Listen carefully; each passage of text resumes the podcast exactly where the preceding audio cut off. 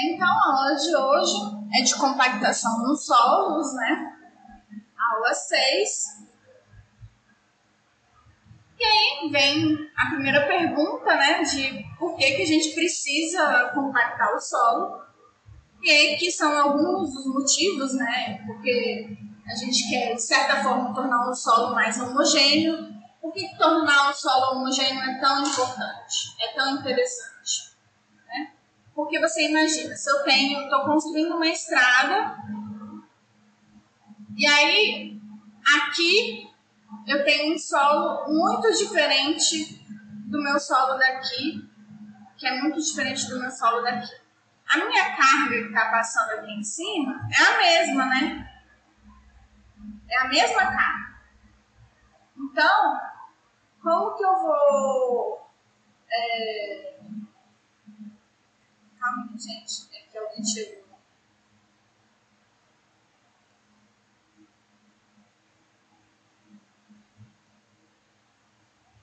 Então, como que eu vou conseguir ter a mesma carga passando aqui, não deformar o meu solo de uma forma distinta?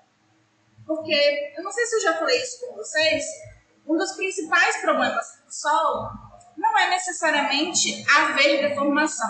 Né? Então, haver deformação não é necessariamente uma coisa muito ruim.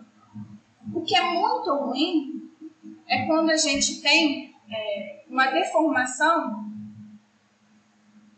diferencial. O que, que significa isso? Significa que é, essa parte do meu solo vai estar deformando mais do que essa. Vai estar deformando mais do que essa. Ou então, se eu tenho uma casa aqui, por exemplo, que eu tenho uma fundação aqui, uma fundação aqui. Se eu tenho uma deformação, vamos dizer assim, homogênea, eu tenho essa, essa fundação descendo igual.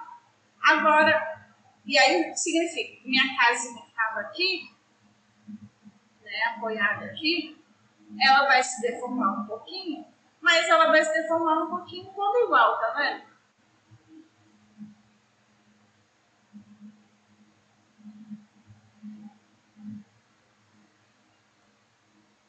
É, a Cristiane lembrando para eu gravar um podcast, sim, gente, eu já comecei a gravar, pode deixar, tá bom? E aí o que, que significa? Ou seja, tudo bem, a casinha vai aqui afundar um pouquinho, mas isso não é o fim do mundo, não é verdade? Isso está de boa. Mas você imagina se eu tenho esse mesmo lugar, é essa nessa sapata aqui o solo é muito mais deformado, então ela vai, ela vai afundar mais.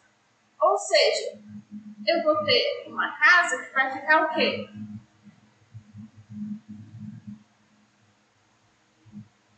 Que, que vai ficar essa casa?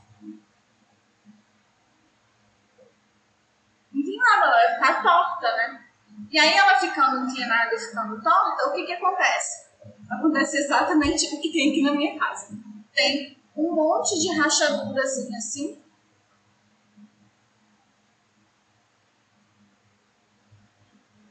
Porque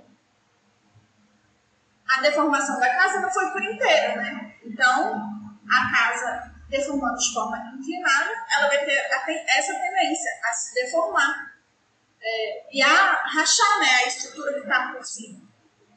É, aí o Arthur falou que nem acontece em Santos, prof. Exatamente, em Santos eles têm um problema grave né, de, de argilas muito deformáveis, então muitas vezes acontece isso mesmo. Lá é um pouco diferente o processo, não é exatamente porque de um lado é mais. É, é diferente do outro, né? Normalmente é até homogêneo, é mais por uma questão de que um lado satura primeiro que o outro, que é a mesma coisa, na verdade, aqui em casa. Aqui em casa não é que o solo não é homogêneo, é que um lado satura primeiro que o outro, então por isso que tem essa, esse problema. Mas, é, de uma forma geral, eu tento homogeneizar para isso, né? Para se houver uma deformação, essa deformação for contínua.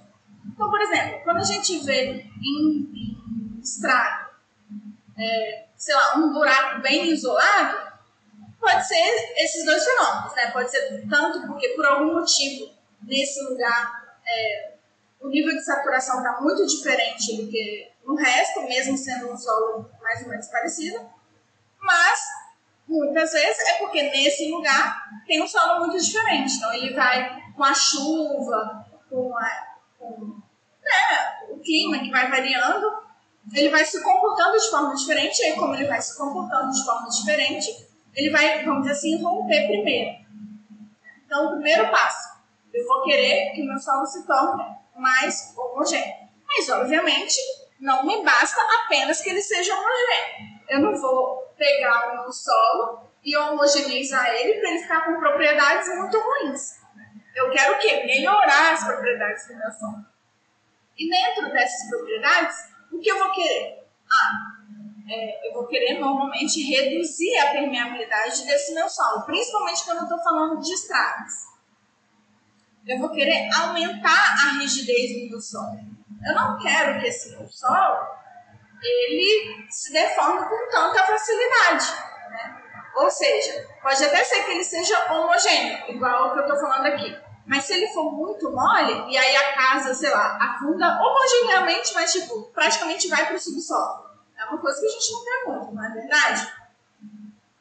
Então eu também quero aumentar a rigidez do meu solo. E aí, para que, que eu quero isso? Né? Porque, consequentemente, eu quero aumentar a resistência do meu solo. E aí a pergunta é, como que eu faço isso? Como que eu vou aumentar a resistência do meu solo? Então, de uma forma geral, se eu não vou tocar o meu solo, eu vou aumentar a resistência do meu solo, aumentando a densidade e reduzindo o índice de vazios. Então aqui ficou parecendo que é os dois ao mesmo tempo, né? Então é tipo um erro que eu coloquei aqui de propósito, mentira, não foi de propósito. Mas é, eu vou estar tá fazendo isso, né? Eu vou estar aumentando a minha densidade, reduzindo o meu índice de vazios, e assim é que eu vou estar aumentando a resistência do meu solo. E para que isso? Ah, primeiramente porque eu quero prevenir recalques. Só isso? Eu só quero prevenir caos? Não, né? Eu também quero, por exemplo, aumentar a estabilidade em taludes. Então, isso é uma coisa que acontece também. Muro de arrimo. Que eu tenho meu murinho aqui. Por exemplo, eu preciso construir um muro aqui.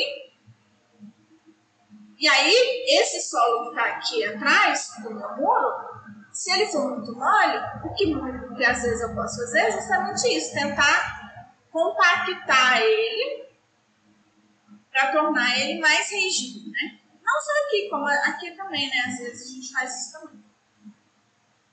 Então, é, a gente faz, a gente compacta o nosso solo por causa disso, por causa dessas, é, desse conjunto, né, de argumentos, vamos dizer assim. Então, continuando. É, aqui é apenas para mostrar para vocês como que a resistência do meu solo ela aumenta quando eu aumento a densidade seca do meu solo. Então aqui eu tenho três tipos de solo. Eu tenho sandstone, é, é, no caso aqui ele está falando de, é, de rocha, né? Mas funciona do mesmo jeito. Eu tenho sandstone, eu tenho é, siltstone, que é arenito e siltito. Aqui, arenito e siltito. Claro que eu não vou compactar o arenito e o siltito, mas é só para vocês terem noção de como, com o aumento da minha densidade seca, né, eu vou estar tá aumentando a resistência do meu solo. E aqui a mesma coisa, o mesmo fenômeno acontecendo para solo. Você está vendo? À medida que eu vou aumentando a densidade seca do meu solo, eu vou aumentando a minha resistência. Então, o meu solo com a minha maior densidade seca é também o meu solo com a minha maior resistência. Conseguiram perceber isso? De boa? Continuando então. Ah, estou aqui no slide 36, tá bom? É... E aí, onde que a gente vai utilizar a compactação? Eu já dei alguns exemplinhos. Mas, continuando. De pavimento, é importantíssimo, importantíssimo.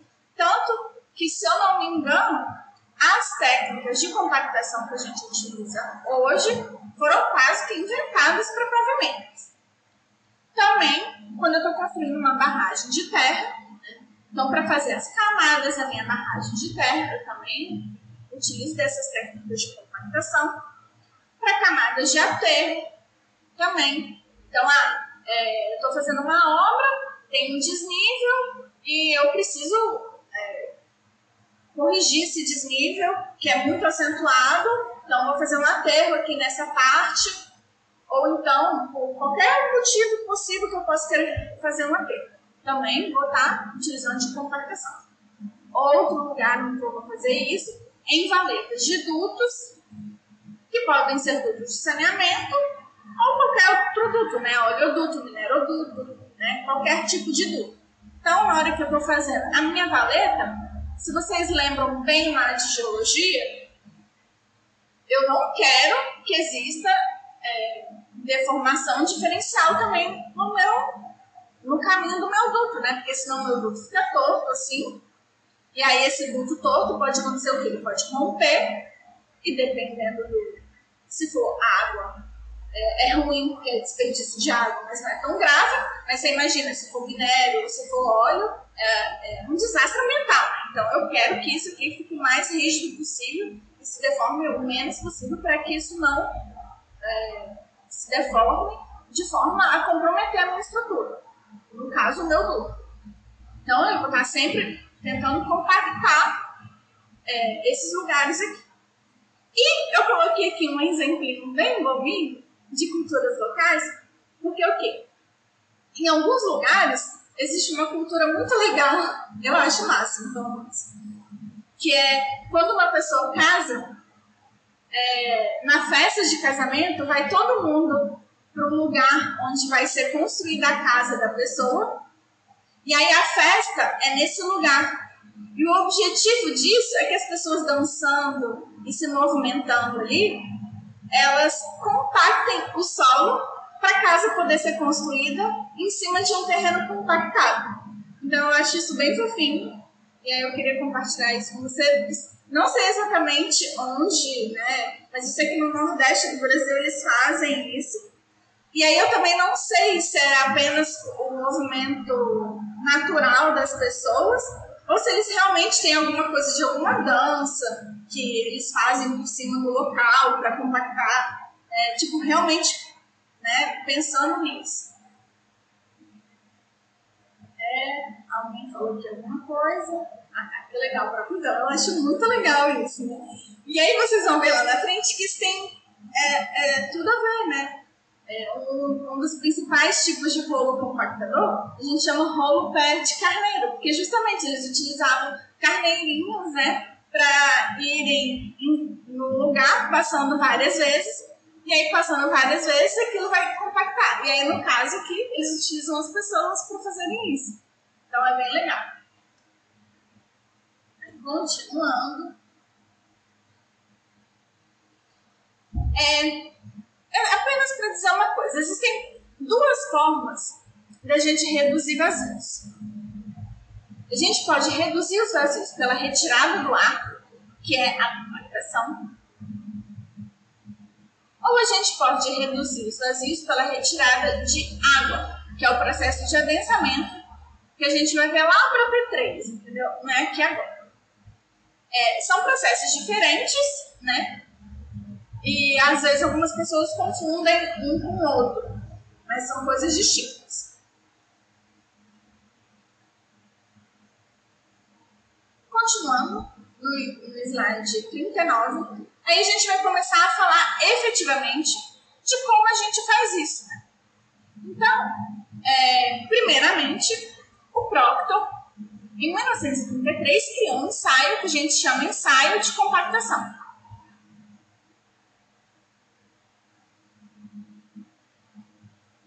E aí, esse ensaio é para quê? Para solos não tão moles.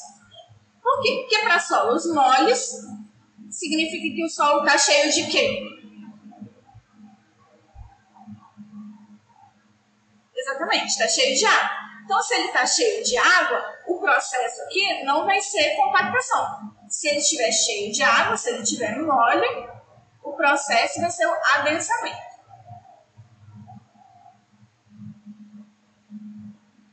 Então, para solos não tão moles, ele percebeu o quê?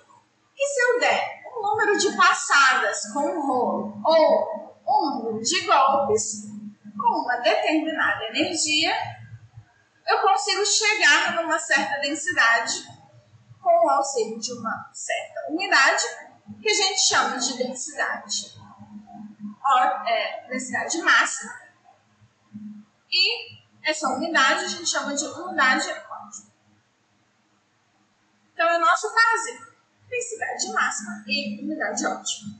Então, indo para o slide 40, o que, que ele percebeu? Né? Que existe exatamente isso, uma unidade ótima. E por que, que existe uma unidade ótima? Existe uma unidade ótima porque se essa unidade for baixa demais, o atrito entre os meus grãozinhos ele vai ser muito grande. O que vai dificultar a movimentação desses grãos para eles se, é, vamos dizer assim, esse aqui deslizar para cá, esse aqui deslizar para cá, esse aqui deslizar para cá. Então vai ser difícil esse processo de deslize de um grão para o outro.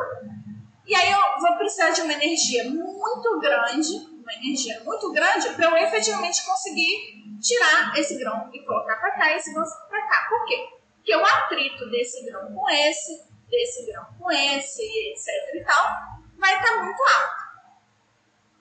Como a gente disse, o processo ele não modifica a quantidade de água no solo. Não é? Então eu vou ter uma quantidade de água e vou fazer o. Eu não vou estar reduzindo, né? Eu não vou estar expoando água.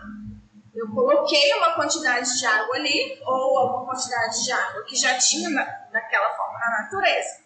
Então não estou tirando água eu posso estar tá colocando água, por quê? Porque eu percebi que aquela umidade na natureza, a minha umidade natural, ela é baixa demais. Então eu vou estar, tá, por exemplo, acrescentando água. Para quê? Para eu conseguir, é, vamos dizer assim, lubrificar os meus grãozinhos e esse escorregar mais facilmente e se depositar aqui sem eu precisar colocar uma energia muito alta.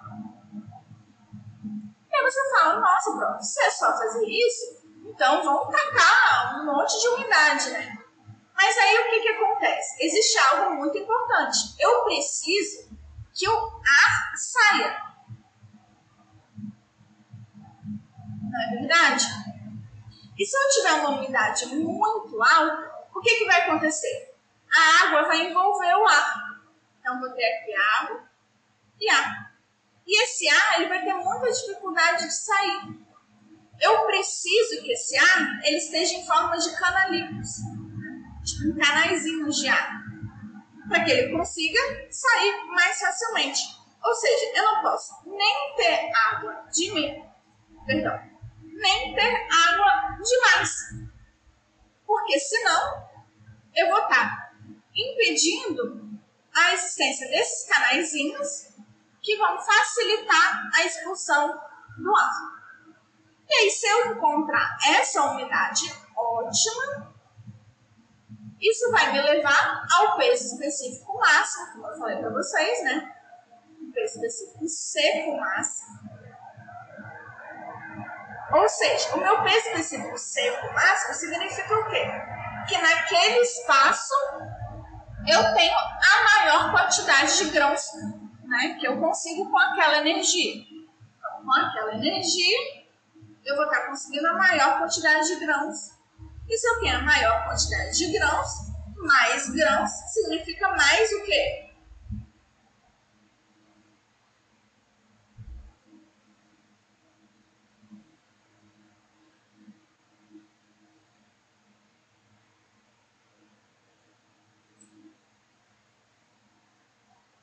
Então, o que eu busco é o quê? É encontrar a minha densidade máxima. E eu quero que a minha densidade máxima porque naquele espaço, naquele volume, quanto maior a minha densidade máxima, maior a quantidade de grãos naquele espaço, para aquela energia. E se eu tenho a maior quantidade de sólidos possível naquele espaço, isso significa que eu vou ter o que melhor? O que, que vai melhorar?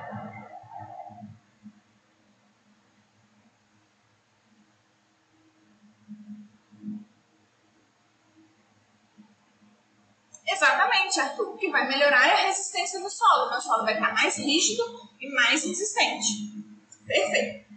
Então, agora indo para o meu slide 41, vamos falar um pouquinho do, do ensaio, né? O ensaio aqui no Brasil, ele é normalizado pela NBR 7.182 de 2016, que foi corrigida em 2020. Né? E aí, vou falar a grosso modo como é esse procedimento, né? O que, que significa? Ah, eu vou pegar o meu solo, e vou acrescentar água.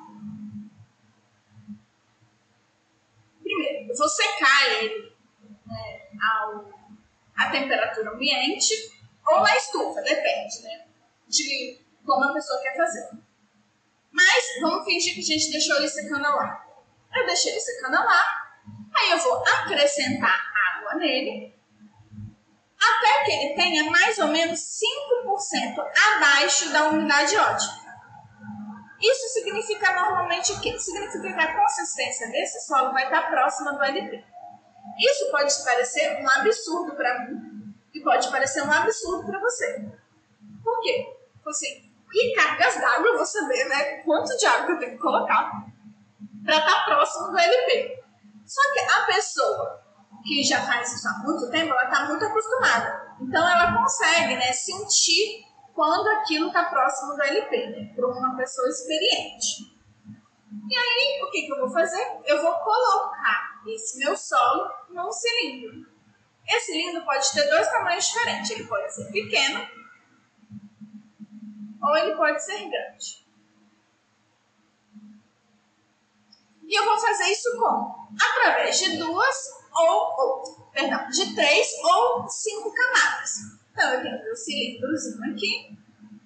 Vou colocar um terço do solo para preencher isso. Uma camada, depois duas, depois três camadas, por exemplo. Né? E aí, para cada camada que eu for colocando, eu tenho que dar um certo número de voltas. Isso pode ser feito como? Dependendo do tamanho do cilindro, do número de camadas e do número de golpes, eu vou ter uma energia de compactação diferente. Eu tenho três energias de compactação diferentes. Eu tenho a própria normal, a modificada e a intermediária.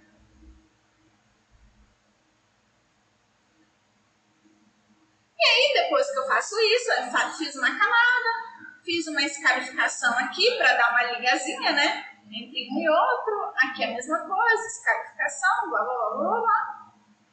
E terminado isso, terminando de compactar o meu cilindro, eu vou determinar o peso específico seco e a meu solo. Eu vou fazer isso para cinco umidades diferentes. Então, eu, eu comecei aqui mais ou menos 5% abaixo da umidade ótima. Vou fazer mais um outro ponto antes da umidade ótima, um perto da umidade ótima e mais dois depois. Então, eu vou construir a minha curva de compactação. Em que aqui eu vou ter o meu peso específico máximo e a minha umidade ótima.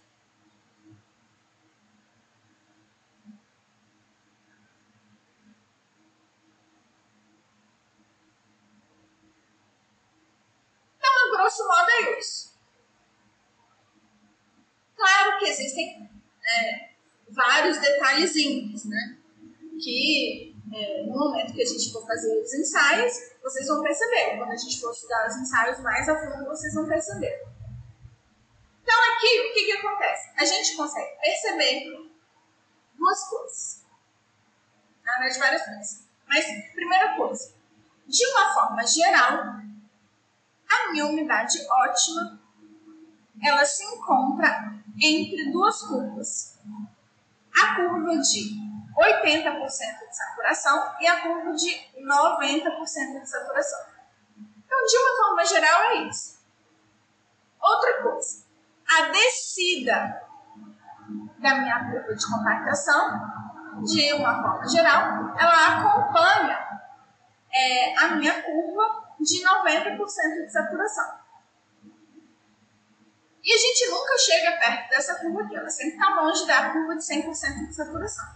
Então, esses são alguns detalhezinhos muito importantes né, para ajudar a gente. Ou seja, quando vocês tiverem tração na curva de, de compactação de vocês, isso aqui são indicadores de se o seu ensaio está perto da realidade ou se ele está longe da realidade. Tipo, ah, se você fizer isso e tiver entre, sei lá, 60% e 70% de saturação, aí você vai falar, hum, talvez eu fiz alguma coisa errada. Entendeu? Então, isso são coisas importantes para a gente ter em mente, tá? Então, saindo aqui do slide 42, saindo do slide 43, a gente consegue perceber o quê? Que eu vou ter meus pontos aqui, mas não necessariamente nenhum desses meus pontos vai ser o meu ponto certo, né? Não necessariamente esse meu ponto vai ser o ponto da minha é, umidade ótima, nem do meu peso específico seco máximo. Então, por isso que é importante a gente traçar essa curva para a gente poder retirar essa informação. Então, como eu acabei de dizer para vocês, os pontos ótimos normalmente estão entre 80 e 90% de saturação. E essas linhas de saturação aqui, a gente constrói através dessa formulinha aqui, tá vendo? Então, ela é muito boa para ajudar a gente a ter noção do quão perto ou quão longe a gente está é, do nosso resultado real. E isso a gente precisa do quê? A gente vai precisar apenas do peso específico dos grãos e do peso específico da água. E aí, para uma umidade e para um peso específico seco, eu vou ter a minha saturação. Então, eu vou pegar, ah, para minha saturação de 90%, qual que vai ser essa minha regra? Ah, para minha saturação de 80%, qual que vai ser essa minha regra? E assim sucessivamente. Alguma dúvida?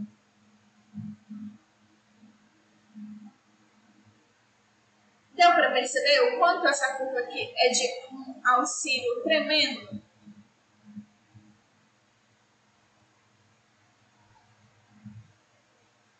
Então, se a pandemia permitir a gente for fazer nossos ensaios aqui, lá da atividade de recuperação, ou quando tudo acabar e a gente voltar à aula presencial e a gente for fazer a nossa aula de laboratório, é importantíssimo que vocês construam essa curva com o auxílio dessa equação aqui. Ok? Então, saindo do slide 43 e indo para o slide 44, Aqui é só uma curva com alguns valores típicos né, dessas curvas de compactação. Por quê? Ah, porque se eu tenho é, uma argila bem plástica, né, uma argila de alta plasticidade, se eu tenho um silt ou se eu tenho uma areia limpa, as minhas curvas de compactação vão ser bem distintas. Né? Então aqui, ó, eu tenho... É, uma curva com areia, outra curva com areia. Aqui uma argila mais limpa, aqui é um silt, aqui outro silt, e aqui uma argila bem é, de alta plasticidade, né? Eu consigo perceber como que funcionam essas é, assim, valores típicos, né, para essas.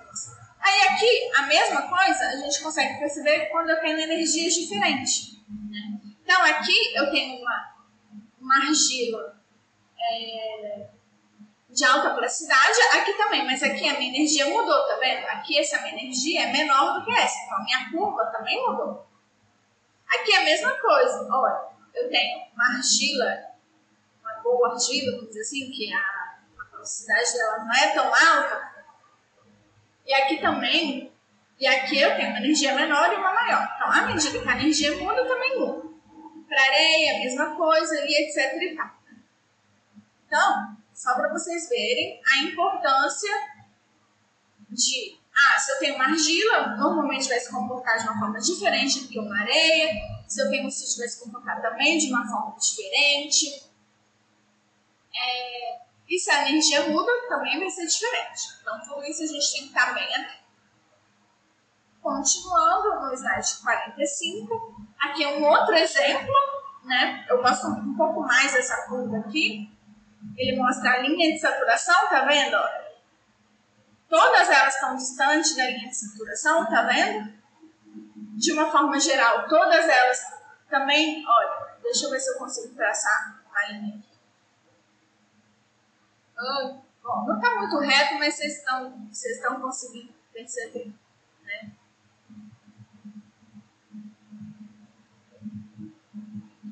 Então, vocês conseguem ver que todas elas estão pertinho dessa linha. Tirando essa aqui, que está um pouco mais distante, mas de uma forma geral, todas estão perto dessa linha. Seja um pouquinho para lá, seja um pouquinho para cá, não é verdade? Um pouco corroborando aquilo que a gente tinha visto, né? Que todas as unidades, os pares, né? Umidade ótima e é, densidade seca máxima, então sempre ali entre 80% e 90%. E aqui é a mesma coisa, olha, aqui eu tenho uma argila, aqui eu tenho um low silt, que é um solo mole muito particular é, do oeste dos Estados Unidos. Não sei se tem lá, mas eu sei que lá tem. Aí também um, uma argila siltosa, uma argila arenosa, então, olha como modifica. Né? Ou seja, quanto mais resistente o meu solo, né? quanto mais resistente o meu solo, então aqui, de uma forma geral, que é mais resistente. Tá? Quanto mais resistente o meu solo, mais ele se move para a esquerda e para cima. Não é verdade? Então, isso são coisas que vocês têm que estar prestando bastante atenção. E aí você está falando assim, aí vocês podem se perguntar assim, nossa, prof, mas essa curva aí é tipo, é, tem silt, tem argila, tem um monte de mineral diferente, né? Como que essas linhas de saturação estão todas iguais, né? Então, claro que não é 100% assim. Mas de uma forma geral, é, não sei se eu já falei isso para vocês, mas de uma forma geral, é, o peso específico dos grãos dos solos não varia muito, né? De uma forma geral, é, um valor muito legal para se chutar é 2,65 gramas por centímetros cúbicos, né? Esse é um valor bem bom então, assim, pode ser maior que isso, pode ser menor que isso? Sim, claro. Mas, assim, normalmente não vai ser muito menor que isso e nem normalmente vai ser muito maior que isso. Então, é, vocês vão ver nos exemplos que eu vou estar dando na sala de aula que a gente normalmente pode descer até 2,58 e pode subir até 2,72, uma coisa assim. Mas, de uma forma geral, a gente não vai variar muito em relação a isso. Então, por isso que é bem parecido, né? Então, eles têm praticamente todos o mesmo peso específico, então essa linha de saturação e as linhas, e as linhas com diferentes saturações não vão é, se modificar muito. Por isso que a gente se permite construir uma linha única, mesmo com solos distintos. É... Outra coisa importante é o que? Lembra que na aula passada a gente estava falando de solos lateríticos solos, é, solos residuais, de uma forma geral, então, aqui a gente consegue perceber o quê? Que quando eu tenho solos, olha aqui, meu solo B, meu solo B é um solo o quê? Laterítico fino, arenoso, né, mas laterítico fino.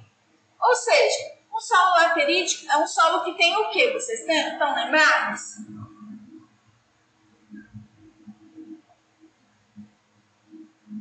Exatamente, óxido de ferro. Gente, desculpa, não percebi que o Arthur tinha feito uma pergunta. Ele falou assim: essa curva mais acentuada nos cílios influencia no comportamento de que forma? Né? Então, olha, voltando lá, só respondendo. Então, aqui a gente consegue perceber que não é, é que no silt isso não, isso não vai variar tanto, né? Por quê? Porque é um solo muito fino, então vocês podem ver aqui que a amplitude da curva de solos finos normalmente não é tão grande, né? E, mas aqui, no caso do silt, o que, que acontece? Ela acaba sendo mais fina. Por quê? Porque eles são mais sensíveis, né? às misturas. Então, tá aqui, ó, explícito. Como eles são mais sensíveis, eles vão ter esse comportamento de que é, rapidamente eles vão se modificar. Né? E é apenas devido a isso, a, a sensibilidade dele à mudança é, quando você altera um pouco a quantidade de água. Ou seja, aqui você precisa alterar muito a quantidade de água. Aqui você também precisa alterar muito a quantidade de água. Já o silt não. Com um pouquinho de mudança na quantidade de água, a gente já vê tanto o fato dele se lubrificar muito mais rápido, né? Então, com pouca quantidade de água a mais, você já está lubrificando ele bastante, porque o silt nada mais é do que o quê? Vamos dizer assim, que de uma forma geral, né? Vários grãozinhos de quartzo junto. Então, é como se fosse uma super mega areia mega fina, vamos dizer assim. É só isso? Não, não é só isso. Mas, vamos dizer assim, a grosso modo, a gente pode pensar um pouco dessa forma. E aí, o que que acontece? Ah, o espaço entre essas partículas também é muito fino, né? Não é um espaço muito grande. Então, com uma pouca quantidade de água, já vai ser o suficiente para a gente estar tá lubrificando é, uma quantidade de grãos grande o suficiente para estar, tá, vamos dizer assim, rompendo essa barreira da, do atrito.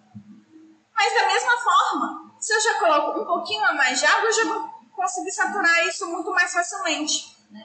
Então a gente tem é, esse comportamento bem particular. A mesma coisa não acontece com a argila, por quê? Porque a argila é, não é inerte à água, né?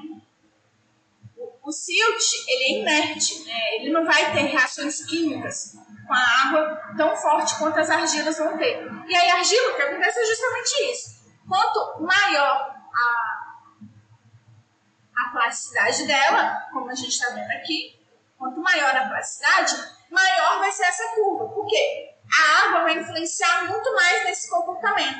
E quanto menor for a plasticidade, menor vai ser a amplitude, da, é, não amplitude, né? É, comprimento de onda dessa curva, sei lá como que fala isso, entendeu? Mas eu acho que vocês conseguiram entender. Deu para entender melhor? Arthur?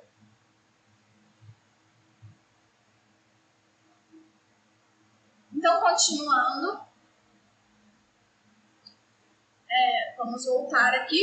Eu tinha visto no slide 44 para explicar isso para Arthur, tá bom? Aí, voltando aqui no slide é, é, 46, a gente consegue ver o quê? Que quando eu tenho solos laterídicos, a minha descendente da minha curva, ela é bem abrupta. E esse comportamento é um comportamento bem particular dele. Você pode ver que nos outros solos é tudo bem mais é, suave. Então, assim, um solo residual que não for laterítico, ele vai ter um comportamento muito mais suave. Isso é tão interessante e tão particular que muitas vezes a gente vai identificar os meus solos lateríticos através do meu de compactação. Eu não sei se na aula passada eu falei isso com vocês. Eu falei isso na hora que eu estava falando sobre os ateríticos, que um do, do, uma das formas da gente modificar era através do ensaio de compactação. Eu acho que eu falei, mas eu não tenho certeza. Se eu não falei, eu estou falando agora. Ou seja, o meu ensaio de compactação, ele não vai me servir apenas para é, determinar a minha umidade ótima e o meu P específico seco máximo para aquele meu solo. Se eu tenho um solo residual, ele também vai me ajudar na identificação se esse meu solo é laterítico ou não. Então, agora pulando para o slide 47, o que, que acontece? É, eu, falo, eu tinha mostrado aí para vocês, a grosso modo, como que era o ensaio de compactação. Só que algumas modificações, ou não modificações, né, adaptações, podem ter ser feitas se a gente quiser. E em algum, alguns casos, se a gente quiser, em alguns casos, é, a gente é meio que obrigado a fazer. Então, a primeira coisa é o seguinte: é, o melhor que tem é, por exemplo, ah, eu vou fazer cinco pontos, né? Então, o melhor que eu tenho que fazer é eu pegar solo o suficiente para eu traçar cinco pontos sem ter que reutilizar esse solo. Então, vou separar uma quantidade de solo para essa unidade, uma quantidade para essa unidade, uma quantidade para essa, uma quantidade para essa e uma quantidade para essa. Então, eu vou ter solo suficiente para colocar aqui, aqui, aqui, aqui. Conseguiram perceber? Isso é melhor por quê? Vocês têm noção do porquê que isso é o melhor que a gente pode fazer?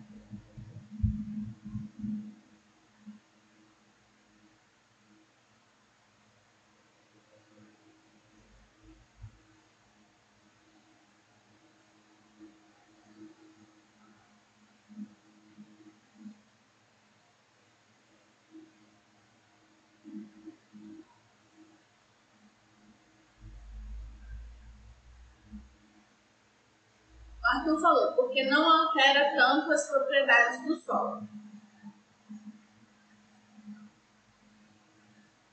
Reutilizar ele pode alterar os vazios. Então, não é exatamente isso, né? Porque o que, que acontece? Você imagina, se eu tenho um grão anguloso, e eu muitas vezes vou ter um grão anguloso, não necessariamente se eu tenho um grão anguloso, né? Se eu tenho um grão anguloso ou um grão frágil, o que, que pode acontecer quando eu compactar meu solo?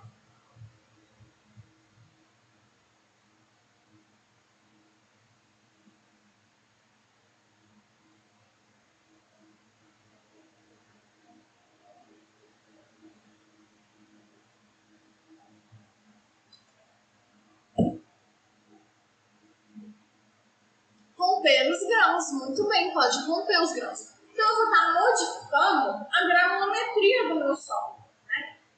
Só que na hora que eu vou pegar o meu solo e eu vou compactar ele de novo, eu vou ter como se fosse um solo diferente, né? Porque é um solo com outra granulometria. E, obviamente, lá no slide, ó, deixa eu mostrar aqui para vocês. No slide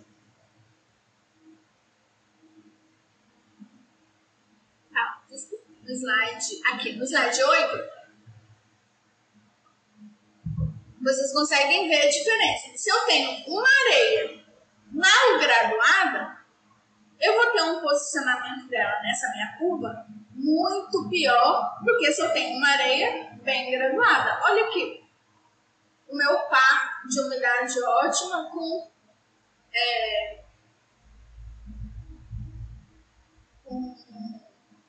peso específico C, né? É bem diferente, não é verdade? Claro que a areia aqui não é exatamente a mesma, né? Mas, é, de qualquer forma, a gente consegue ver. Quanto mais mal gravado o solo, pior vão ser as suas características para compactação. O melhor é quando o solo está melhor graduado. E de uma forma geral, se eu rompo um pedacinho daqui, eu vou estar, de certa forma, tornando o meu solo o quê? Mais bem graduado. Eu estou tornando ele artificialmente mais bem graduado. Ou seja, é, não é uma coisa muito legal da gente fazer, porque eu, eu, é como se eu estivesse realmente do ensaio 1 um para o ensaio 2, analisando solos diferentes, não o mesmo solo. Então, isso não é algo muito legal de se fazer. Claro que quando eu tenho solos argilosos, isso não é tão grave, né? Porque eu não vou conseguir romper é, tão facilmente assim é, as minhas partículas. Mas se eu tenho solos de areia angulosos, né? Ou se eu estou tratando de grãos, sei lá, que em vez de, em vez de ser grãos de, de, de sílica, se eu estou tratando de uma areia calcária, por exemplo, essa minha areia calcária, ela é muito mais facilmente quebrável do que minha areia de quartzo, né? Porque é um grão muito mais resistente do que esse. Então, eu vou estar, de novo, mudando a granulometria do meu solo de um ensaio para outro. Então, o ideal é fazer isso. Claro que a gente sabe que a gente não consegue fazer isso sempre, né? A gente sabe disso. Mas é a vida, né? Fazer o quê? Então, o que, que eu quero fazer? Isso aqui é o ideal, é não reutilizar. Mas pode ser que eu tenha que reutilizar. E aí eu tenho que levar isso em consideração na hora que eu estiver analisando o meu solo. Outra coisa é o que? É, eu posso fazer sem secar o meu solo previamente. E por que, que eu posso fazer sem secar o meu solo previamente? Porque secar ele previamente pode influenciar nas propriedades do meu solo. Ou seja, eu posso ter uma redução de até 5% abaixo da umidade ótima se eu não secar o meu solo totalmente. Isso por quê? Porque se eu secar o meu solo, eu vou estar tornando ele o quê?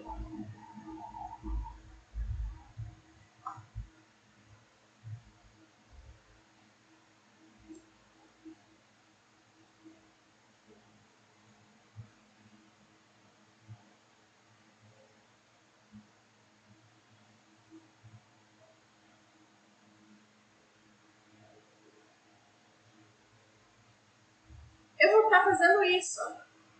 Eu vou estar tá fazendo com que a homogeneização desse solo se torne mais difícil. E se a homogeneização, homogeneização solo se torna mais difícil, significa que vai ser mais difícil da água entrar no solo para lubrificar esse solo. E a gente percebeu, né, que se eu consigo lubrificar ele mais facilmente, eu vou, consequentemente, conseguir é, melhorar essas propriedades no meu processo de compactação. Exatamente, né? Então, é isso que vai influenciar, né? Se eu seco ele antes, eu dificulto a homogeneização. Então esse processo se torna mais complicado. Só que assim, a gente sabe, de novo, que por uma questão de praticidade, por uma questão de praticidade, deixa eu pegar esse aqui.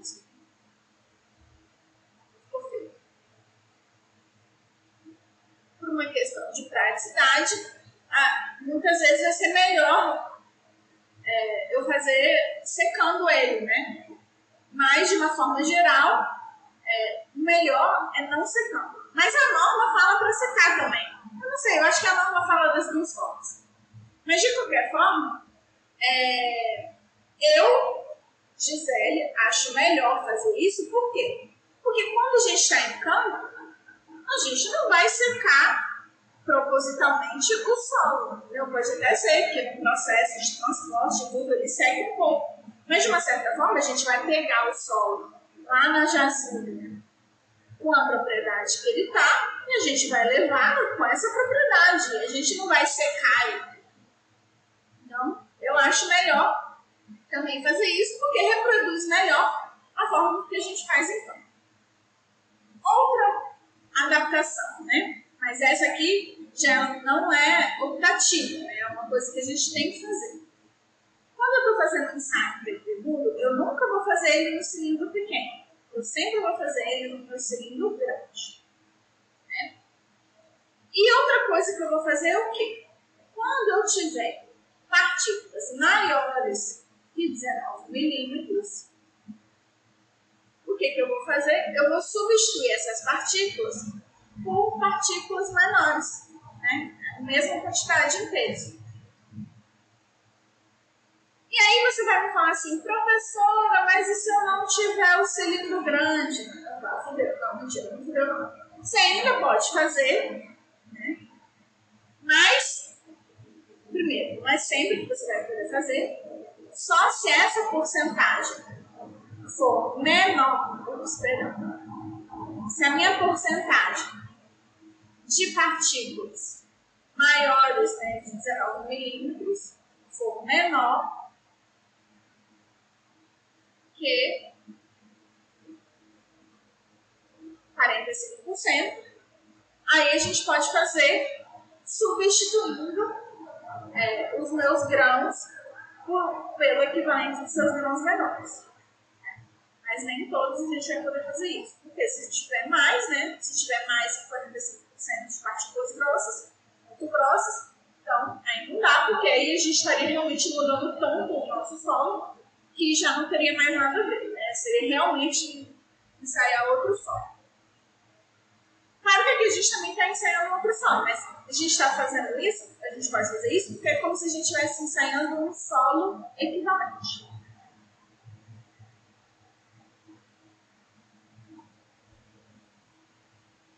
Então, agora sendo no slide 47 e no slide 48, esse ensaio que eu falei com vocês é um ensaio que a gente chama de compactação dinâmica ou por impacto. Porque é um ensaio que a gente está fazendo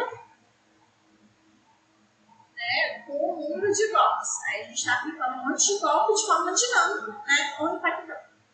Existem outras formas de compactação, como por exemplo a compactação estática ou por pressão. Esse tipo de compactação, de uma forma geral, é o tipo de compactação que a gente utiliza para moldagem de alguns corpos de prova pequenos. Né? Então, por exemplo, ah, eu estou moldando um corpo de prova é, em que eu vou fazer um ensaio triaxial ou um ensaio de resistência à compressão simples. Aí, normalmente, a gente pode fazer esse tipo de compactação aqui, estática ou por pressão. A gente também pode fazer, às vezes, por pisoteamento.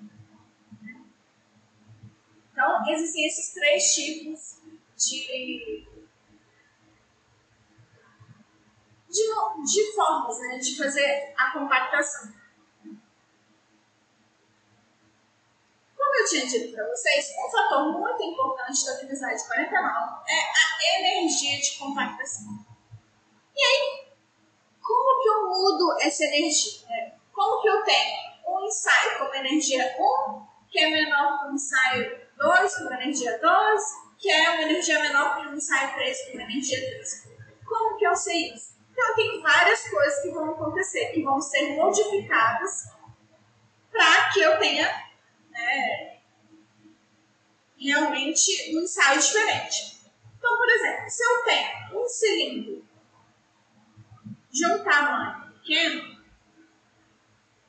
eu posso aumentar minha energia de compactação de duas formas. Ou aumentando o número de voltas por camada, ou aumentando o número de camadas. Ou fazendo os dois ao mesmo tempo. E aí, se eu mudo o tamanho do meu cilindro, obviamente, para eu mudar a minha energia de compactação, eu também tenho que mudar tanto o número de golpes quanto o meu número de camadas. Então, indo para o slide 50, está aqui para vocês a norma brasileira, como que a gente distribui isso. Então, se eu tenho um cilindro pequeno, ah, também tem isso, né? Eu esqueci que no slide aqui tem o tamanho do soquete. Então, aqui também tem o tamanho do soquete, tá? Slide 49. Então, eu tenho isso. Para um cilindro pequeno, eu posso ter, usar ou o soquete pequeno ou o soquete grande. Se eu estou usando um soquete grande, aí já não vai ser a energia normal, vai ser ou intermediária ou modificada, já vai ser uma energia maior. E aí, eu vou ter o quê? Ó, para uma normal, eu vou ter um soquete pequeno, três camadas e 26 golpes por camada. Cilindro pequeno, soquete pequeno, três camadas, 26 golpes por camada, tem a energia normal. Já para um soquete, para um cilindro grande, eu sempre vou utilizar o soquete grande, não importa para qual tipo de energia. Então, se eu tenho um cilindro grande, para energia normal, eu vou utilizar o soquete grande, 5 camadas e 12 volts por camada. E aí, variando esses parâmetros, eu vou ter essas três energias: a energia normal, a energia intermediária e a energia modificada. E aqui a gente consegue ver o cálculo, né? Como que eu faço o cálculo dessa energia. Então, a energia de compactação, ela depende do quê? Da massa estar utilizando, depende da altura do, né, de queda do a altura do meu soquete, a massa, a altura. Eu vou depender também do meu número de golpes do meu número de camadas e do volume da minha amostra. Então, eu vou depender disso tudo para calcular a minha energia de compactação. Então, aqui é a massa e a altura do meu soquete. Então, é a massa do meu soquete, a altura de queda do meu soquete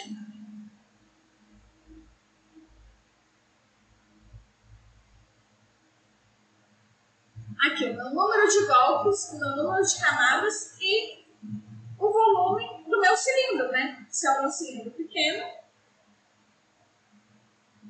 ou grande.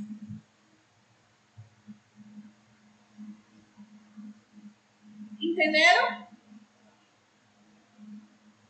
Alguma dúvida?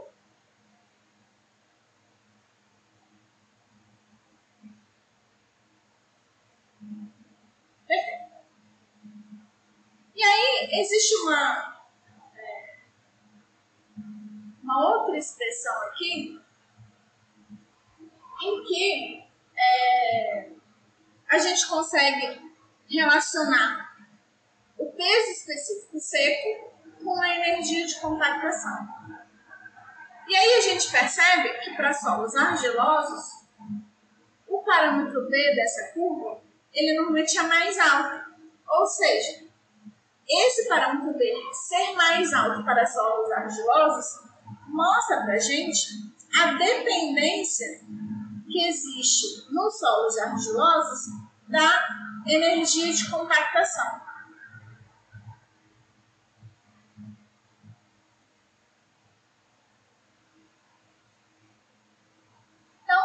Saindo agora do slide 50, indo para o slide 51, a gente consegue perceber que para o mesmo solo, isso aqui era para o mesmo solo, eu vou ter diferentes pares de umidade ótica e peso específico seco. Aqui eu não gosto muito disso aqui, porque eu peguei da internet, mas eu gosto de usar mais o B, né? Porque o S, para mim, o, gama S é a massa do grão, né? A massa específica do grão. Então, eu vou ter diferentes pares de peso específico ou massa específica seca e umidade ótima, dependendo da energia. E aqui, novamente, a gente vê quanto maior a minha energia de compactação, aqui eu estou aumentando a minha energia, né? quanto maior a minha energia de compactação, eu aumento a minha, o meu peso específico seco para uma menor umidade.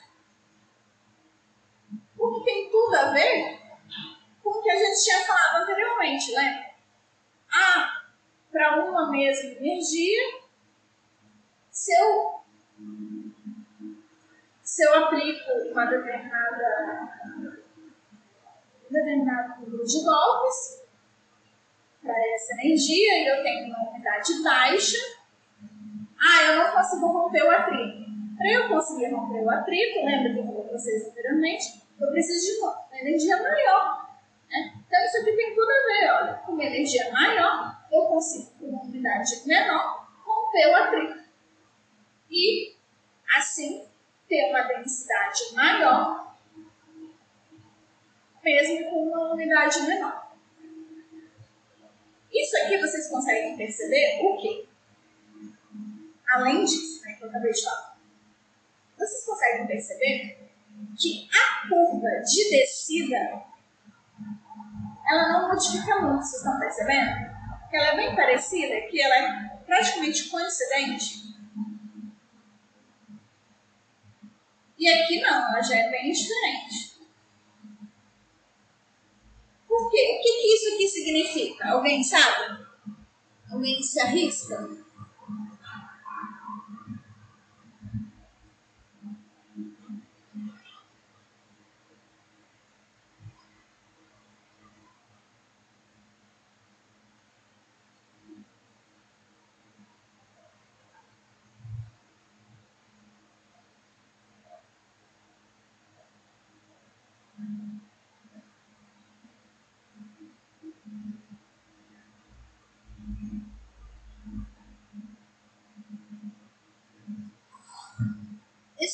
Significa o seguinte: isso significa que eu consigo ser muito eficaz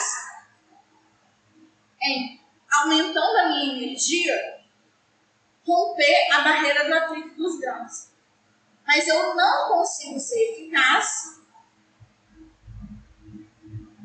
em expulsar o ar que já está envolto em água.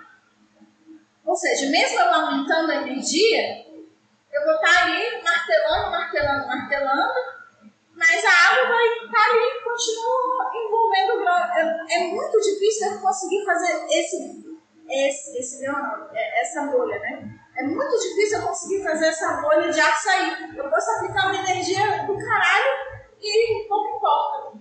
Ela vai continuar ali. Isso é algo que a gente consegue visualizar, não é? Que que tirar uma bolinha de ar que está em volta, em volta é uma coisa muito difícil. Vocês conseguem perceber isso? Vocês já viram no dia a dia de vocês como é difícil a gente conseguir fazer uma bolha de ar sair?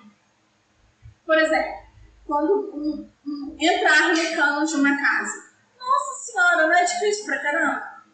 Tipo, a, você tenta só com a pressão da água tirar isso, aumentando a pressão, e às vezes a gente não consegue, não é verdade? Aqui em casa, o que, que eu faço?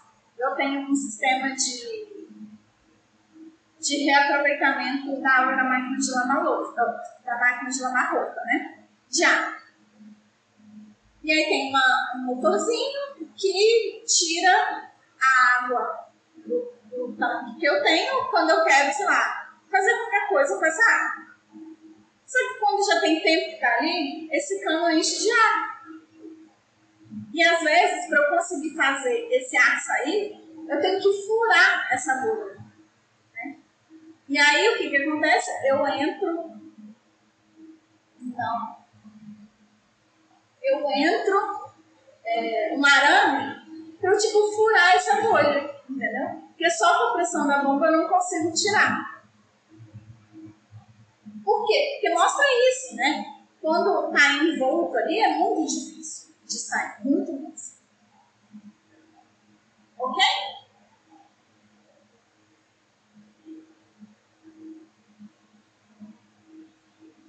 Beleza.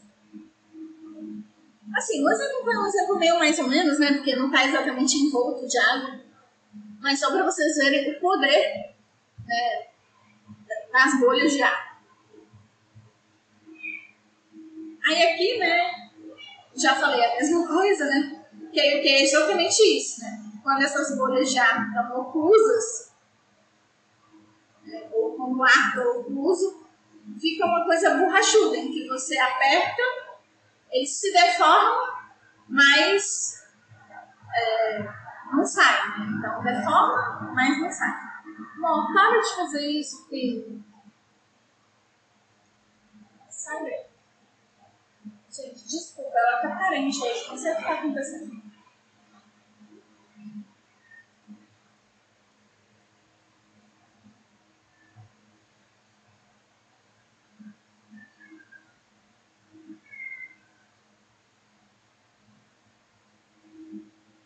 Ai, filho, o que, que você fez aqui? Gente, desculpa. Aconteceu alguma coisa aqui. Amor. Mó, rapidinho, gente. Eu vou tirar ela daqui.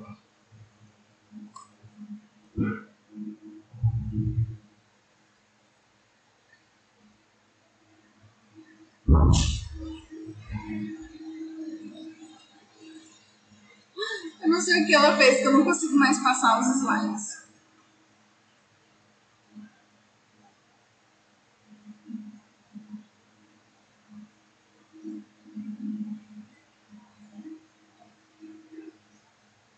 Vocês estão vendo o slide aí?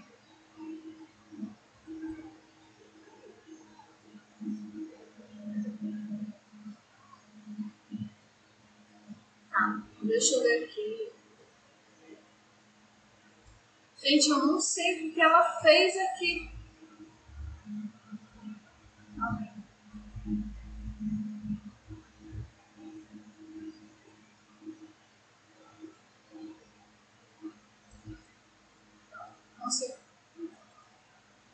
Gente, olha.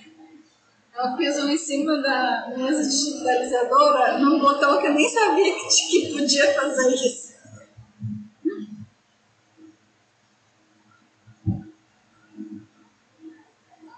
Deve ficar engraçado para quem tiver ouvido o podcast.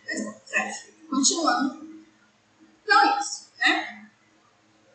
Ou seja, a curva vai se deslocar assim, né? Como eu já disse para vocês. Continuando saindo do slide 52, indo para o slide 53. Aí o que, que acontece? Como vocês devem se imaginar, a estrutura desses solos não vai permanecer a mesma antes e depois de compactado. Ela vai ser distinta. E o que, que acontece? Quanto maior o teor de umidade do meu solo, ou maior a energia de compactação do meu solo, mais dispersa vai ser essa minha estrutura. Ou seja, daqui para cá e daqui para cá eu vou estar tornando a minha estrutura mais dispersa. E é uma coisa que a gente consegue entender, né? Se eu estou aumentando a minha energia, o que, que eu estou fazendo? Estou pegando uma estrutura que está assim, vamos dizer assim, pensando nos meus solos argilosos, né? Meus solos argilosos sedimentares. Então, eu tenho uma estrutura estilo castelo de carta, com a força da minha energia, eu consigo quebrar essas minhas ligações e fazer com que o meu solo fique mais disperso. A mesma coisa acontece quando eu coloco mais água. É quando eu coloco mais água, a minha água, lembra lá da minha, da minha aula 1? eu tenho, por exemplo, minha multimorilonita, aqui,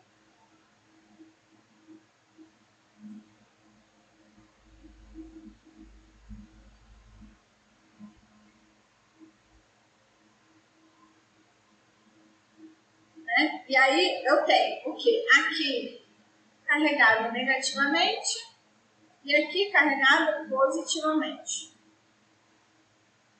Então, por isso que quando eu não tenho água, ela se arranja assim, porque a minha face positiva fica ligada à minha face negativa. Mas se eu tenho meus índices aqui,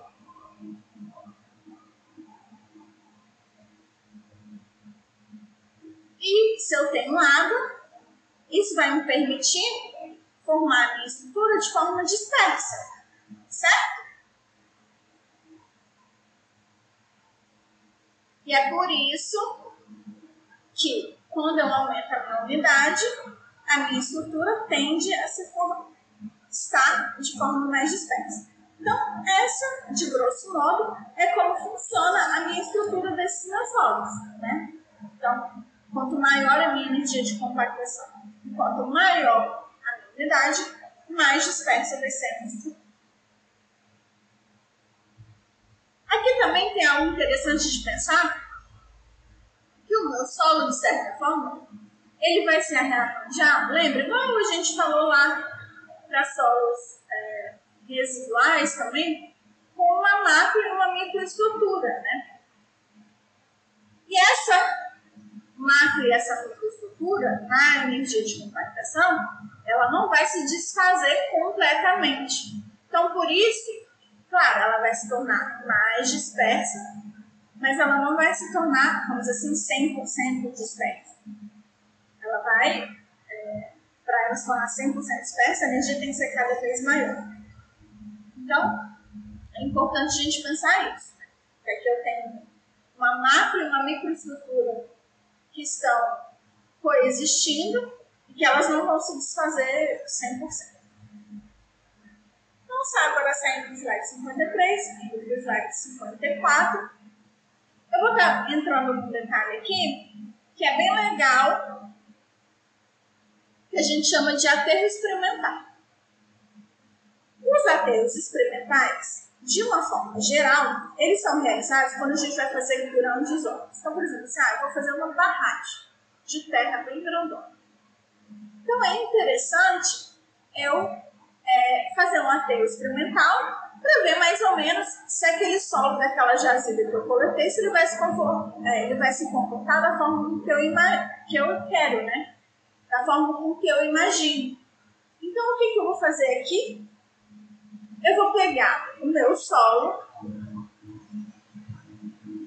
e vou fazer uma série de ensaios, vamos dizer assim, ensaios de compactação com o meu rolo compactador que eu vou utilizar em campo.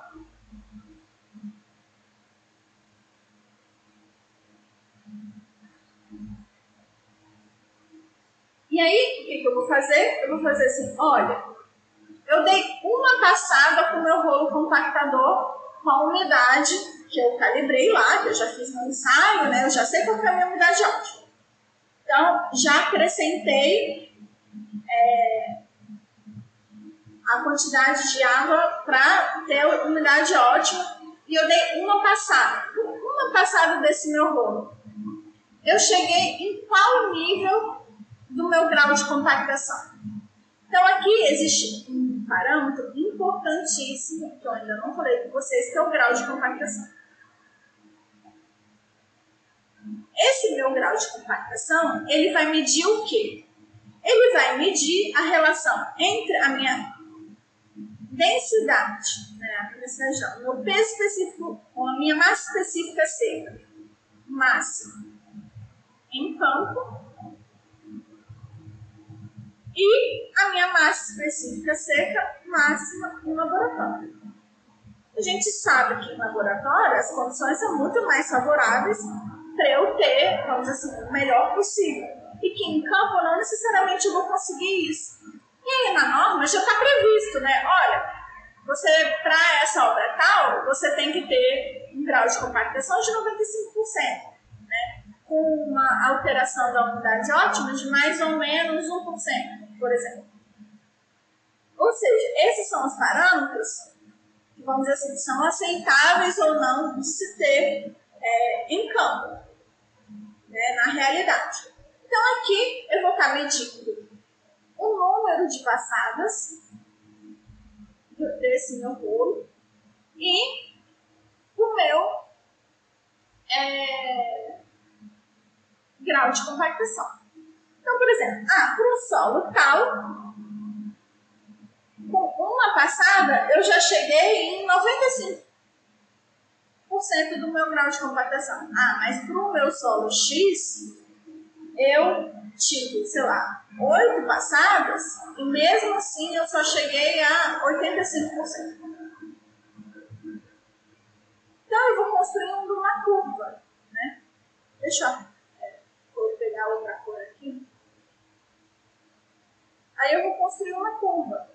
Ah, para esse solo a curva é assim, para esse solo curva é assim. Ups,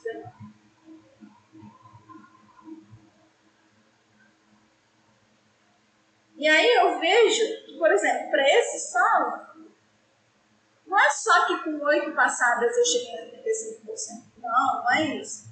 É que eu já desde mó tempão, ó, já dei aqui quatro passadas, já estava em 85%, continuei aumentando e nada mudou. Entendeu? Ou seja, esse solo aqui, é, muito provavelmente, eu não vou poder utilizar ele para esse fim. Por quê? Porque eu não consigo, não importa a quantidade de passadas que eu dou, eu não consigo em campo chegar no nível de grau de compactação, que é o grau de compactação desejado. Conseguiram perceber a importância desse aterro experimental?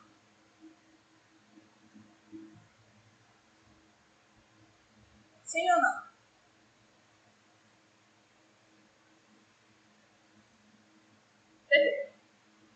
Então, continuando. E aí vem um pequeno detalhe, né? Que são quais são os equipamentos que a gente utiliza. Então, deixa eu voltar lá para vermelho. mais. Então, eu vou ter principalmente quatro tipos de rolo compactador. Eu vou ter o rolo liso, eu vou ter o rolo manual vibratório, que não rolo tanto, né? Mas pode ser também um rolo vibratório, né? Não necessariamente ele precisa ser manual. É, eu vou ter um rolo de pneu e um rolo pé de carneiro. E o que é um pé de carneiro? É como se fosse um rolo liso, mas cheio de é, ganchinhos assim, né? que são ótimos esses aqui, o rolo pé de carneiro é ótimo para solos argilosos. Muito bom para solos argilosos. Quando eu estou usando o rolo liso, eu não vou utilizar rolo liso para solo argiloso, eu vou usar ele só para solo arenoso. Porque para solo argiloso ele não é bom o suficiente. Para solo arenoso, eu também posso utilizar esse aqui, o manual vibratório. Enquanto para pneu, de uma forma geral, eu vou utilizar pneu para quê? Para compactar pavimento, não vai ser para compactar solo.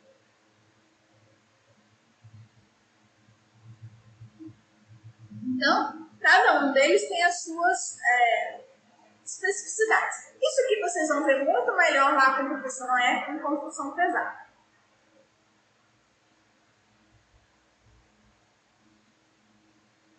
Mas é algo importante que vocês não podem esquecer. Existe uma coisa muito interessante, é uma historinha assim, é, bem típica da, da solos, né, da parte de que é as pessoas falam assim, nossa, pé de carneiro, por que pé de carneiro? E o que, que acontece? É, por causa disso, né? eles utilizavam carneirinhos para fazer a compactação. Então, as patinhas dos carneirinhos compactavam o solo. E aí, uma pessoa uma vez teve uma ideia assim: será que se eu utilizar um animal diferente, eu não vou ser. É, qual que vai ser a minha eficiência, né? E aí uma pessoa, eu não sei o nome dela, esqueci de pesquisar, mas ela utilizou elefante. Ele tentou fazer uma compactação, acho que foi lá na Índia, mas eu não tenho certeza. Ele tentou utilizar elefante para compactar uma escala, porque você imagina, o elefante é muito maior, né? Então, entre aspas, né, seria muito melhor. Mas não foi muito bom. O elefante não foi eficaz. As patas eram grandes demais e, e não deu certo.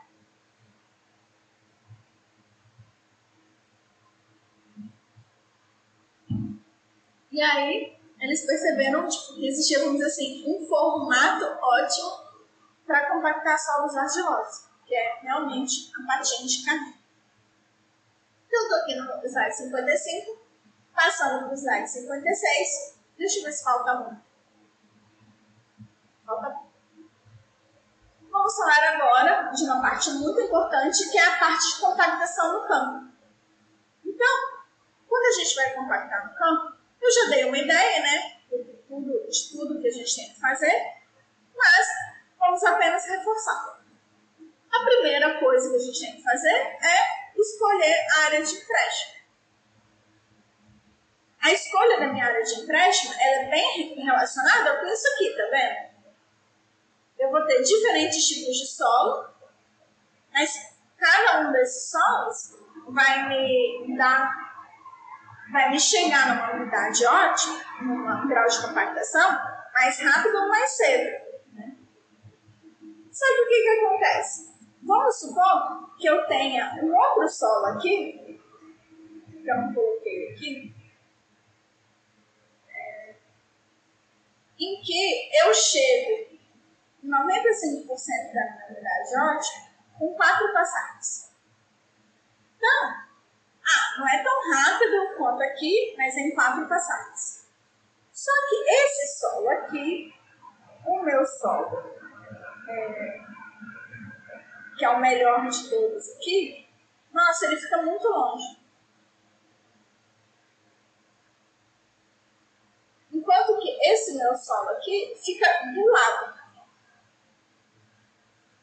Então, às vezes, por uma questão de custo-benefício, Claro que tudo depende do quanto longe e o do quão perto. Mas às vezes, por uma questão de custo-benefício, eu vou estar utilizando um solo que, vamos dizer assim, não seria o ideal, mas como ele está mais perto, ele vai ser melhor para mim, do ponto de vista financeiro, né? Então, por isso que essa questão de escolha da minha área de empréstimo, ela não é uma coisa tão simples assim. Então, eu tenho que primeiro escolher a minha área de empréstimo. Ah, é o melhor? Quão longe que está? Então, essas são as duas perguntas que eu tenho que responder e eu tenho que fazer minha análise de custo para ver qual que eu vou querer utilizar. Essa é a minha primeira fase. A minha segunda fase é Escolhendo o meu solo, eu vou ter que transportar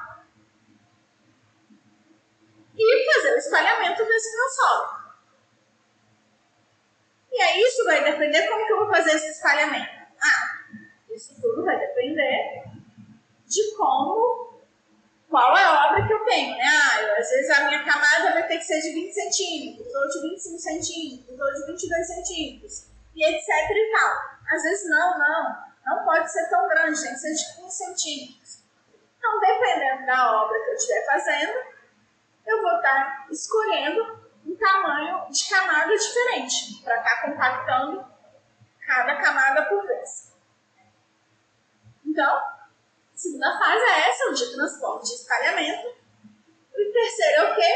É o acerto da minha unidade. Não necessariamente a unidade com quem ela chegou vai ser a unidade que eu vou efetivamente utilizar em campo. Né? Então, o meu acerto de umidade pode ser feito de duas formas. Se a umidade estiver baixa demais, eu posso é, acrescentar água, simples. Mas se ela estiver alta demais, eu tenho que secar. E aí, como que eu vou fazer esse secar? Eu vou aerar o meu solo. Então, meu solo, eu vou permitir que ele seque. Lá, de novo, no laboratório, vocês vão ver, quando a gente vai fazendo alguns ensaios, às vezes a gente já passou um pouquinho, né? Então a gente vai, sei lá, é, mexer mais no solo e a gente percebe que mexendo no solo a gente seca ele mais rápido. E a quarta fase é a compactação propriamente dita. E a quinta é o controle de compactação. Em que aqui eu vou verificar o que? Se o meu grau de compactação está dentro daquilo que eu preciso para aquela obra e se a minha umidade está também próxima da minha umidade ótima.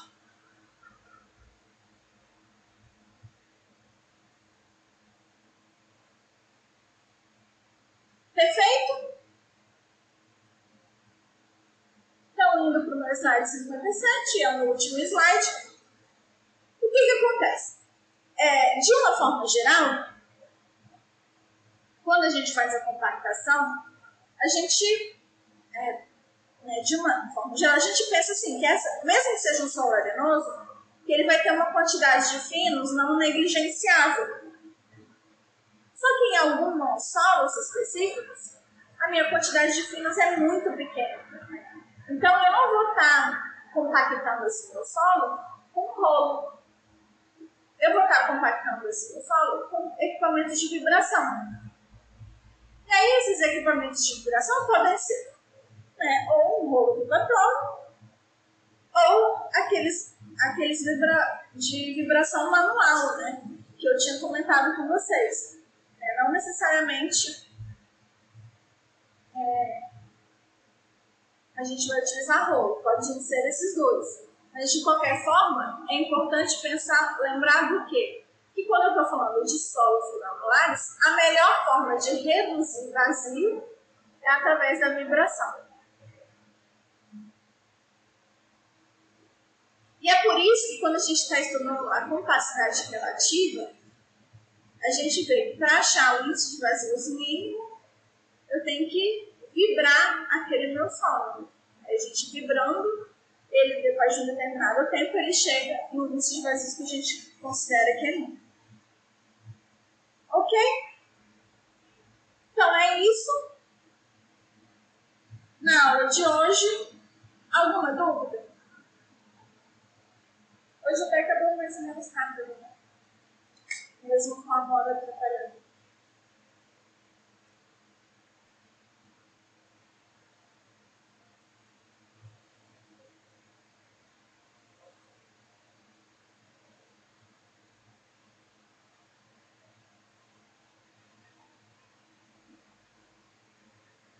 Então, grau de compactação é verificado em campo, você tira uma amostra do solo e aí você verifica qual é o peso específico daquela amostra e qual é a umidade daquela amostra. O Thiago perguntou, prof, como o grau de compactação é verificado em campo?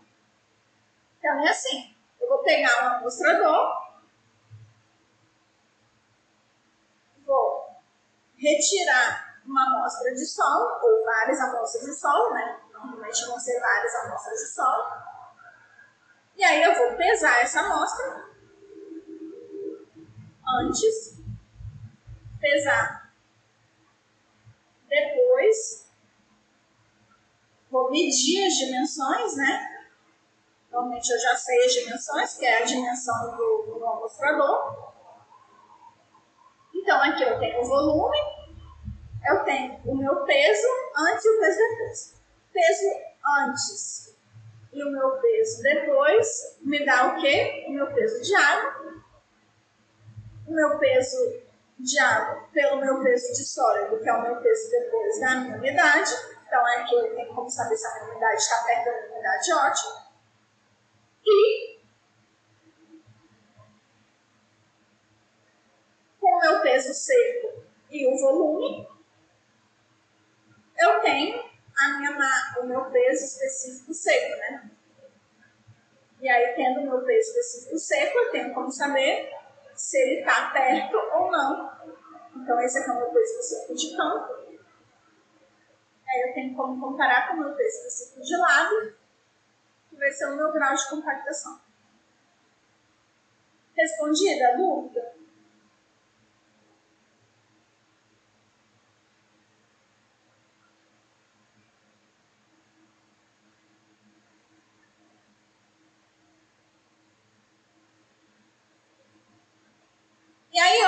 De dever de casa para vocês vocês lerem mais sobre os diferentes tipos de rolo de compactação. Vocês procuram na internet imagem, foto, vídeo, entendeu? Olha no YouTube. Essas coisas assim, de curiosidade mesmo.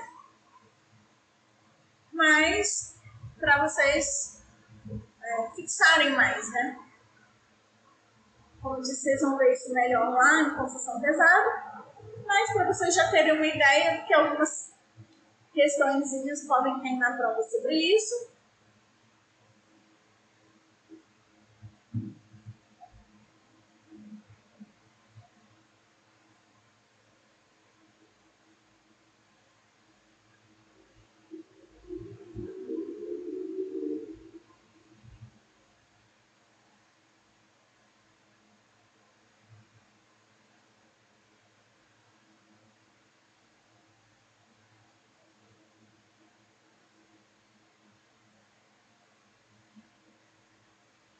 Ah, está com duas datas?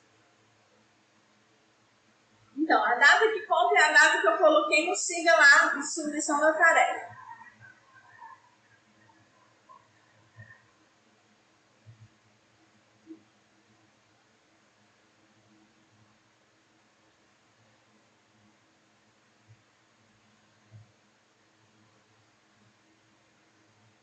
No siga, eu coloquei o quê? Síria, Irã,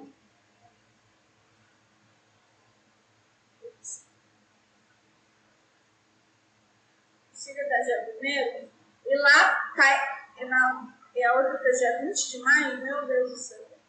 No plano de ensino eu coloquei o quê? No, no guia da disciplina que eu passei para vocês. Gente, não posso dois. Ah, essa pessoa é muito confusa. Ah.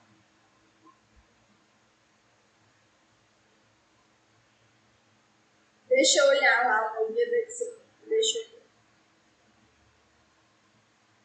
Deixa eu abrir aqui.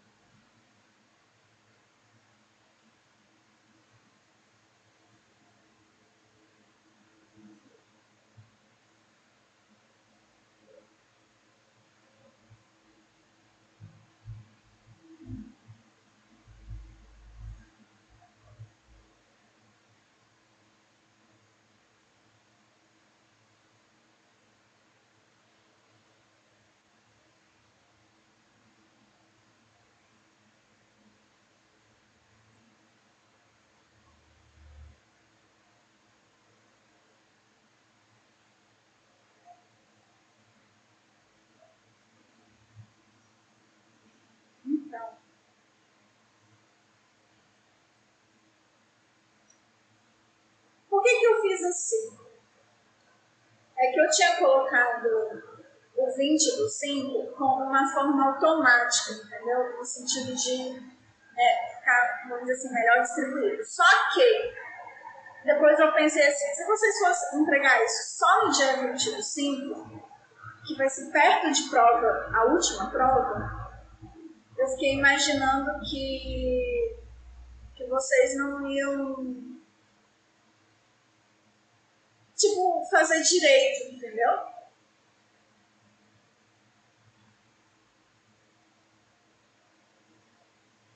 Ah, mas a gente sabe que na prática não é assim que funcionam as coisas, entendeu? Se vocês estão me pedindo tempo agora, significa que vocês não começaram já a fazer isso. Vocês fazem aos poucos porra nenhuma que eu não nasci ontem. Eu já fui aluna, eu também não fazia aos poucos. Algumas sim, quando eu gostava muito da matéria, né? Mas.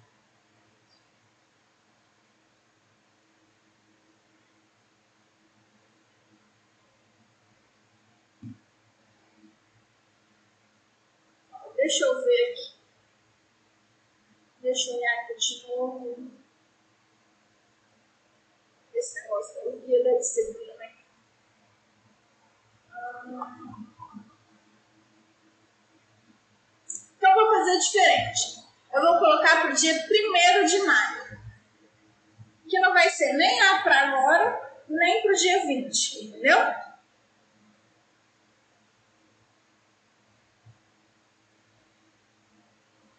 Deixa eu ver se eu já consigo mudar isso aqui no signo.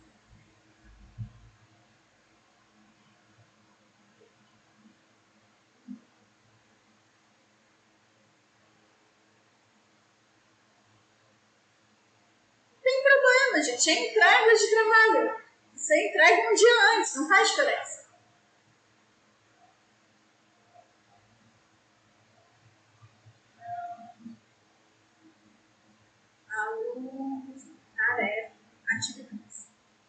tarefas.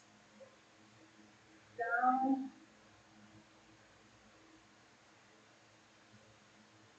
alterar a tarefa.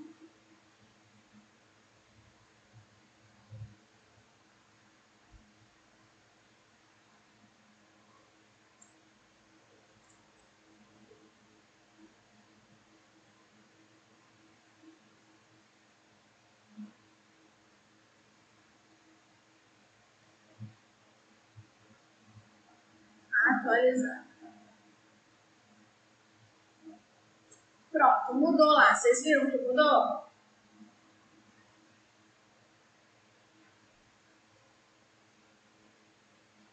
É, de duas uma. Eu coloco dia 1 de maio ou eu coloco dia 30 de abril, entendeu? Tipo,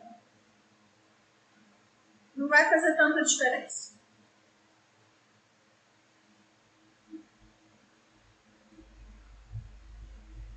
Tá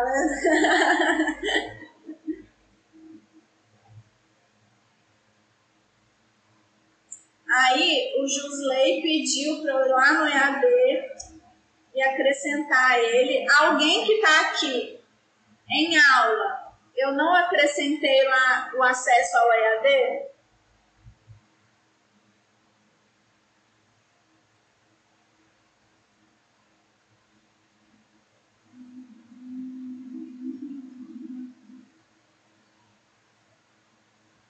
Então, eu tinha feito as contas lá, tinha é, participantes.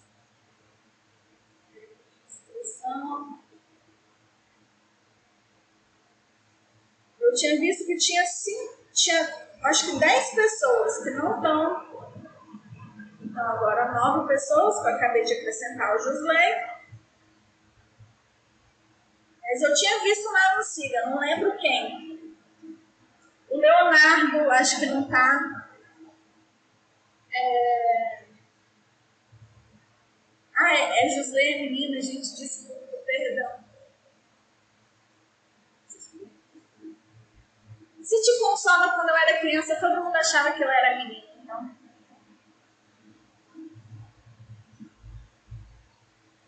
Sabe o que é mais engraçado? O meu irmão mais novo, ele é muito mal, muito mal. Então eles achavam que a gente era irmãos gêmeos, que eu era tipo.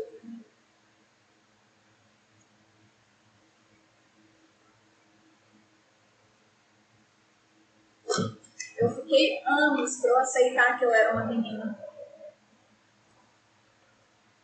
Chorei quando me escolhei, nossa, foi uma tristeza.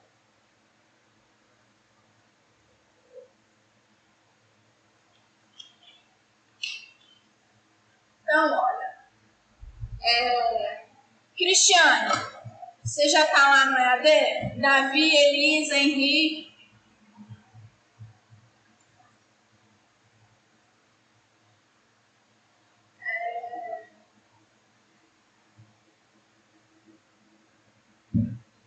Tá, deixa eu ver aqui, Cristiane, se você já está na sala.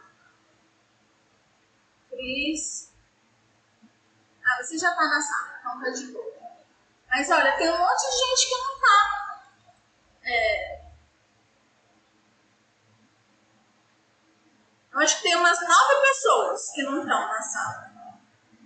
Ó, vou falar aqui para vocês, quem não tá. É, participantes. O Carlos Alexandre não tá. É, Aí aqui tem um monte de gente que é tudo juntinho que não tá. A, a, a, deixa eu ver aqui. O Juan não tá. O Léo não tá, a Liz não tá. Lucas, você tá? Deixa eu ver aqui. Eu acho, eu acho que eu te coloquei isso. Lucas, Lucas tá. É... Tá, pra quem tem outra aula, pode ir, gente. Vocês não precisam nem falar nada, pode ir. Mas olha, eu tô muito preocupada com isso, gente. Eu tô muito preocupada porque é, amanhã já vai ter o teste, na outra semana já é a prova, a pessoa nem tem, nem se cadastrou no Moodle ainda.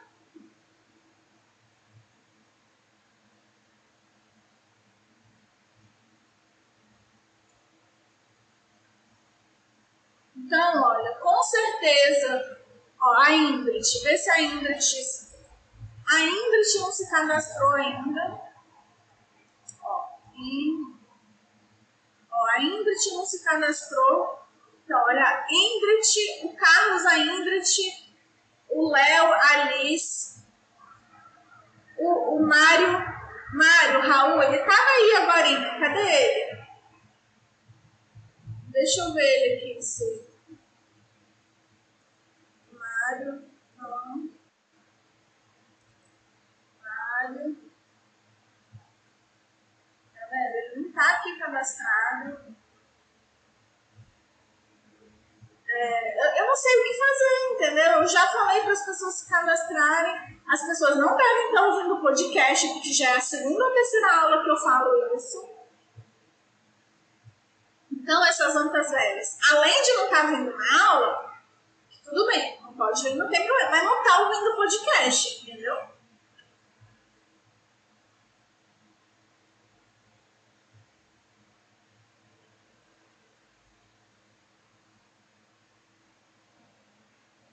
E aí vai ficar sem nota na primeira prova. E só vai perceber isso depois que a data da prova já estiver passada. Vocês querem apostar quanto?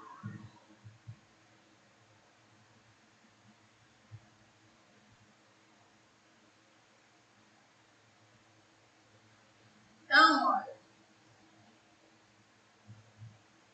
O Maurício também não se inscreveu. A Sheila também não se inscreveu. Ó, Maurício, Sheila.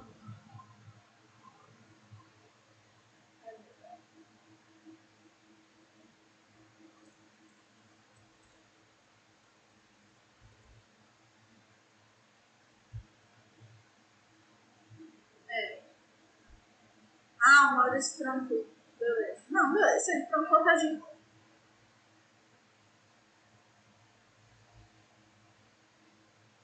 Mas ele ainda aparece para mim como participante. Está muito estranho se ele trancou o curso ou ele trancou a matéria.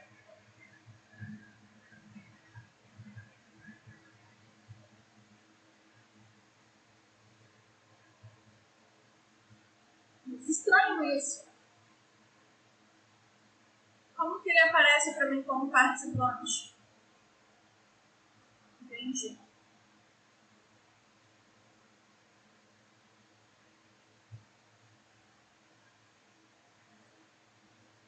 Tá, tudo bem. Mas aí pelo menos é outros 500, que eu tava preocupada, entendeu?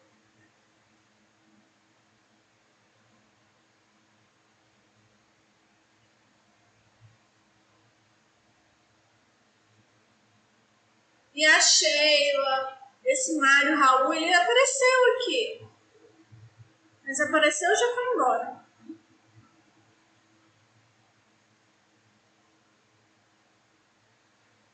Então, ó, amanhã eu vou preparar a parte de relacionar e completar. Eu vou ver se eu termino de fazer a prova. Entendeu?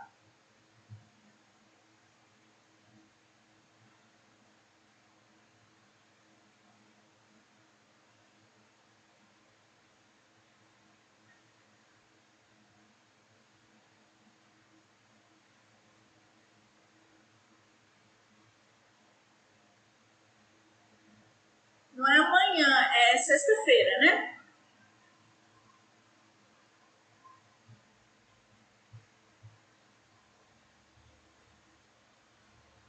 Não vale nada, ela vale zero.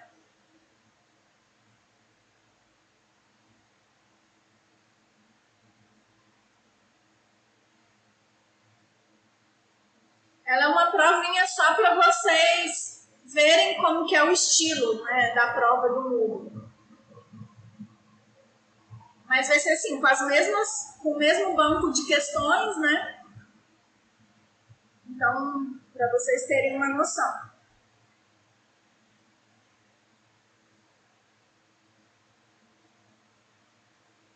E aí, na prova de relacionar e completar, vocês não se espantem com a nota de vocês, porque um monte de questão é, pode ser que seja de um tipo que eu tenho que conferir, entendeu? A resposta de vocês. Que eu faço meio que a questão de qualquer jeito, só para só para vocês terem o que escrever, entendeu? Mas que depois e aí que vai dar errado, mas que eu tenho que conferir o que, vocês escreveram, tipo que não é de correção automática. Algumas são realmente de correção automática, mas outras não.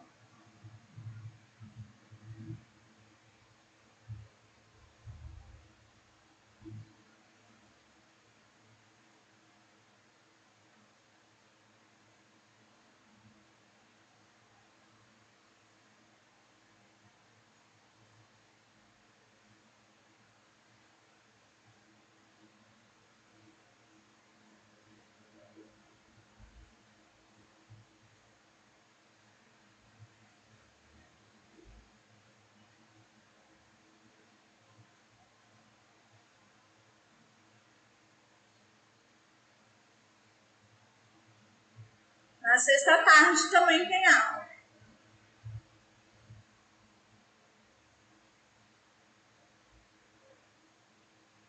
Sim, como eu disse, a aula de amanhã é as dúvidas que vocês tiveram da lista de exercício. E na aula de sexta-feira, eu que vou trazer exercícios que não estão na lista para resolver. É 2h40 a aula. Na sexta.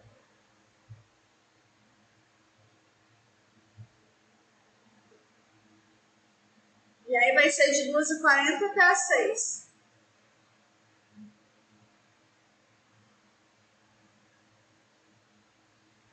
Mas não tem problema, meu amor. Tipo, é aula extra, entendeu? E eu vou gravar o podcast igual.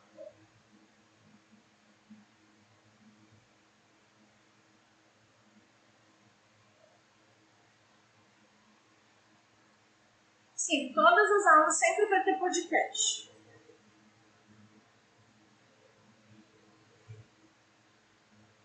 E eu estou muito preocupada, muito preocupada mesmo, porque normalmente só tem 20 pessoas assistindo a aula e são 40 na turma. E eu não estou vendo 20 pessoas assistindo podcast toda semana, entendeu? Ou seja, vai deixar para assistir esse podcast tudo em cima da hora, é um monte de matéria, um monte de conteúdo. Ai, ai, vocês só me dão dor de cabeça.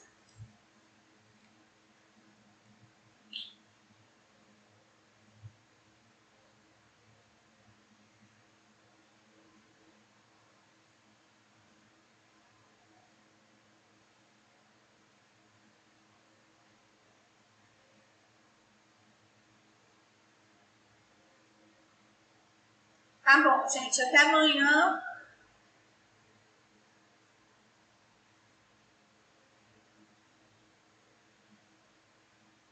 Não, vai ser tudo pro dia 5. Vai ter tudo pro dia 5. Deixa eu corrigir lá no Siga.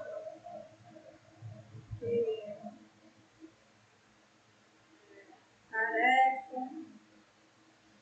Eu esqueci aqui. Dois pro dia 5. Ou pro, pro dia para maio, né? Tudo para maio.